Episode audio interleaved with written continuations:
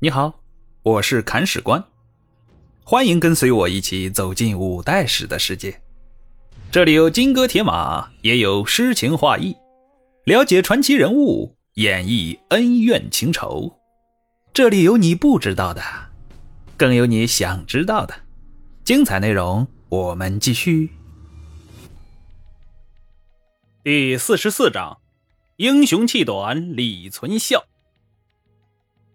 上回说到啊，李存孝造反，李克用带兵赶到邢州去平叛。而到了邢州之后，李克用并没有急着打，他现在要平复一下自己的心情。而对面的李存孝也没有出击。当看到自己的义父李克用来到邢州城下的那一刻，他已经后悔了，也明白了自己冲动之下犯的错误有多么的严重。父子俩很默契地保持了沉默，战场上一片平静。而平静很快就被人给打破了。打破平静的人是王荣。王荣很怕被打，也很怕李克用和李存孝打起来把自己给误伤了，所以呀，跑过来劝架。他的意思是啊，大家都不要打了，各自回家好好过日子，不好吗？没想到啊，这一劝还劝出了麻烦。李克用就想啊，我和我儿子之间的事情，什么时候轮到你一个外人来插嘴了？你够资格吗？你懂我们父子之间的感情吗？更可恨的是，存孝之所以会背叛我，都是因为你。若不是因为打你王荣，存孝他这么乖的一个孩子，怎么会反叛呢？你可倒好，害得我父子不和，还敢来劝架？你是嫌自己活得长啊？我们说李克用正有一股无名火没处撒呢，正好被王荣给撞上了，他也不打行州了，掉头围攻镇州。王荣心里那个郁闷呀！我他妈好心劝架，还劝出祸患来了，我跟谁说理去呀？但是李克用已经打过来了，自己不能不接招啊！王荣硬着头皮跟李克用打了几个回合，连战连败。王荣被打的没脾气了，他对李克用说：“呀，别打了，我投降。”然后献出帛五十万匹、军粮二十万担给对方，算是花钱买平安。而李克用也很讲风度，既然你肯认输。那我就不打你了。收拾完了王荣，李克用的气儿也消得差不多了。现在他要来解决李存孝的问题了。李存孝必须要讨伐，因为他破坏了规矩。而具体是什么规矩呢？义字当头的规矩。李克用是江湖大哥呀，他认了一帮义子，义子们又统帅着黑鸭军。这整个军事集团都是一个“义”字整合起来的呀。我们之前提到过，讲义气、重规矩是黑鸦军的核心价值观。他们最深恶痛绝的就是自己人的背叛，谁敢背叛，谁就要受到惩罚。无论李克用再怎么看重李存孝，他都要出面来清理门户，因为他要维护整个军事集团的稳定，这是他的底线。他别无选择。人最痛苦的时候，就是理性和感性相碰撞的时候。李克用现在就很痛苦，但是他要做正确的事情。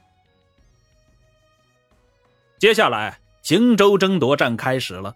李克用对李存孝亮出了刀子。李存孝现在很后悔，他不想和自己的义父为敌。这段时间，他也想明白了很多事情。自己之所以会走到今天这一步，跟李存信那个王八蛋有很大的关系。于是他要报仇。李存孝就想啊，义父我不能打，李存信我还不能打吗？我要把这个罪魁祸首揪出来，让义父为我主持公道。夜深了，镇州城门悄悄地打开。李存孝身披重铠，手持长槊，带了一批精锐骑兵，去摸李存信的大营，而李存信的军队屯扎在琉璃坡，与李克用的大营成犄角之势，为的就是防备李存孝的突袭呀。然而，李存孝的突袭是防不住的，他就像一柄复仇之剑，闪电般杀进了对方的大营，敌军大乱。主将李存信知道抵敌不住，脚底抹油，提前溜了，跑去李克用的大营求救。李存孝在乱军之中左冲右突，如入无人之境。他愤怒如狂，四处找寻李存信的踪影，边战边吼：“李存信，你给我出来！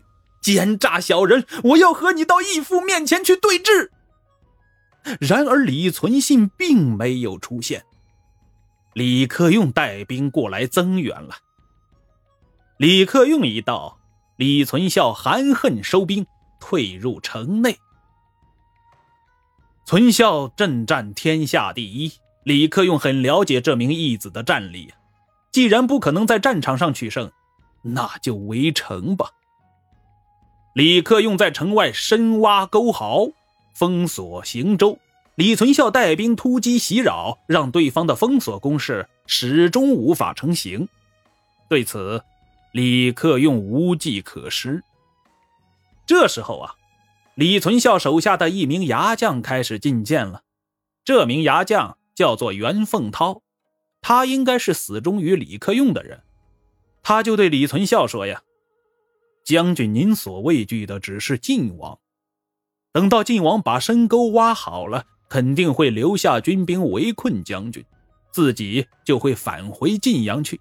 到了那时候，城下的军兵没有人是将军的对手，他们挖好了沟壕又有什么用呢？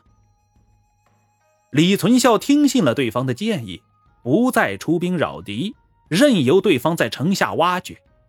等到李克用把深沟都给挖好了，兴州城完全被封死了。李存孝现在就算是想出城进攻，都不可能了。随后，城中粮尽，李存孝陷入绝境。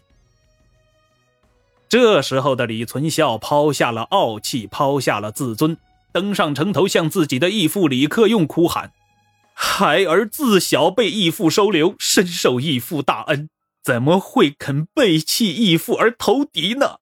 这都是李存信那个卑鄙小人挑拨离间的缘故啊！”孩儿现在不求别的，只求能够再见义父一面，说句话就死。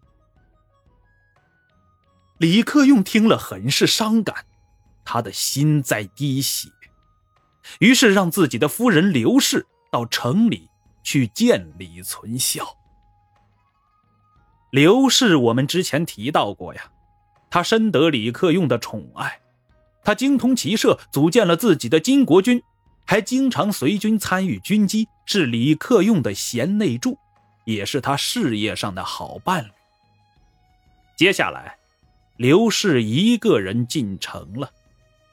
李存孝见到刘氏之后大哭，根本说不出话来。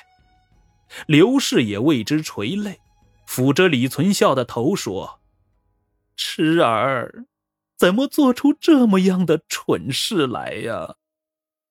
随后，李存孝跟随刘氏出城面见李克用。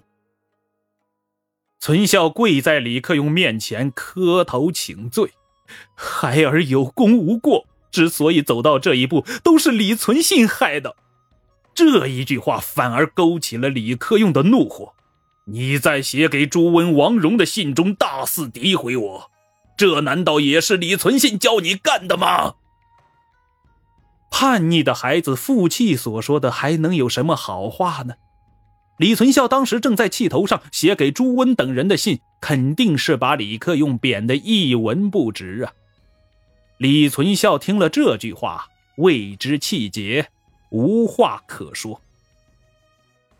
见到李存孝不吭声了，李克用更气。但是他并没有丧失理智，还要想办法救这个孩子一命啊！于是大喝一声：“回晋阳后再找你算账。”于是把李存孝押入军中，班师回晋阳。而接下来，李存孝性命究竟如何，我们且听下回分解。